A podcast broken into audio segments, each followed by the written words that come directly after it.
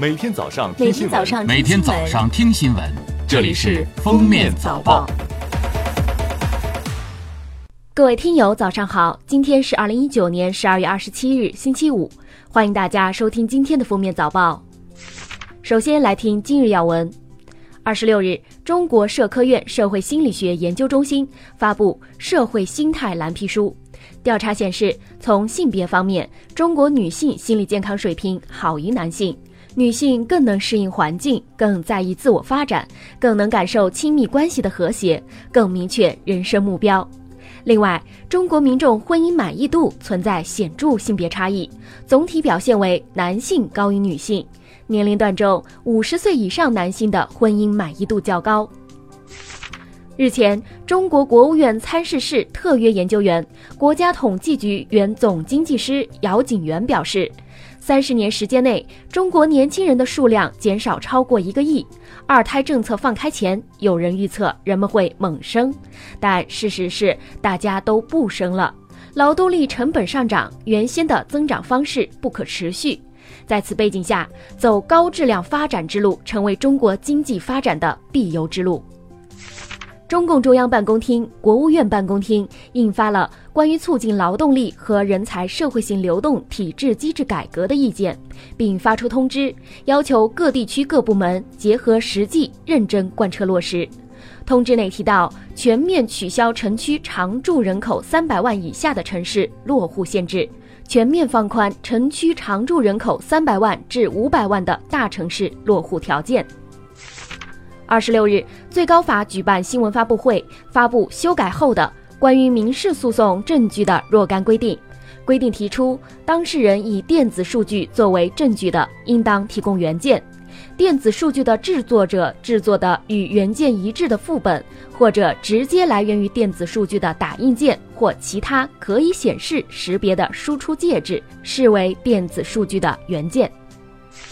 商务部十二月二十六日召开例行新闻发布会，商务部新闻发言人高峰表示，我们注意到美国二零二零财年国防授权法案已经签署成法，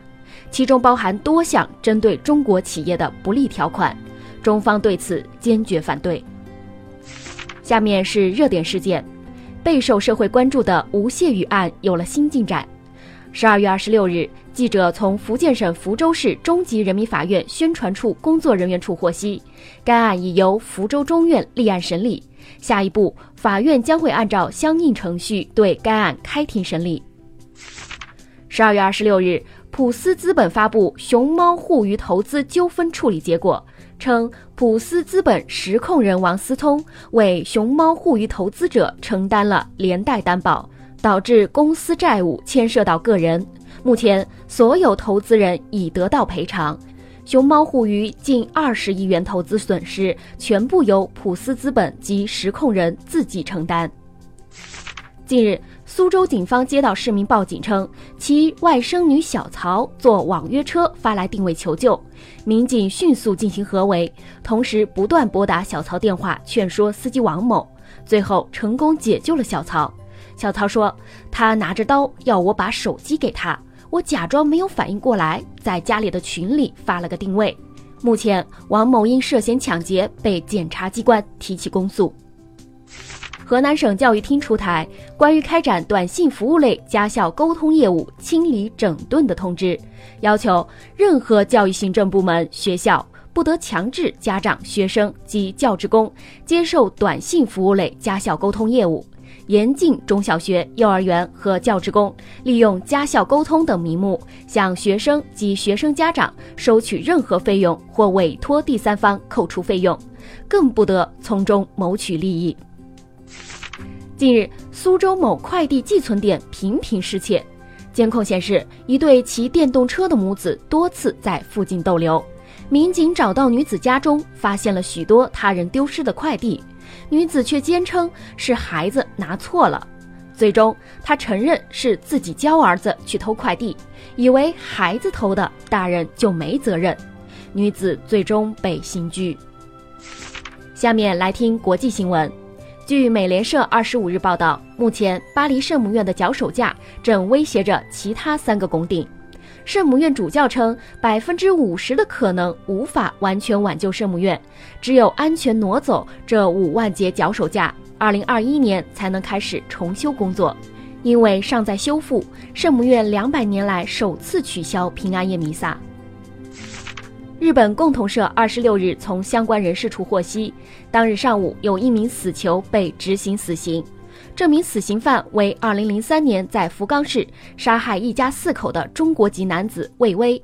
他被指控抢劫杀人及遗弃尸体等罪行。日媒称，此次死刑的执行是今年以来日本第三例。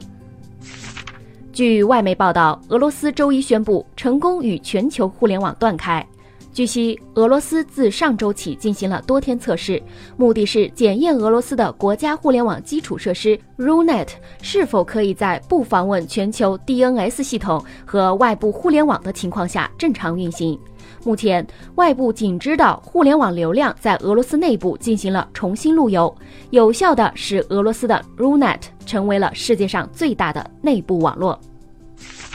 日本调查人员在2020年东京奥运会的主场馆施工前，曾在地下挖出了百余具人骨。为了妥善处理这些堆积如山的遗骸，日本文部科学省近日作出决定，将投资1.3亿日元（约合人民币830.81万元），建立一个专门的收藏库。感谢收听今天的封面早报，我们明天再见。本节目由喜马拉雅和封面新闻联合播出。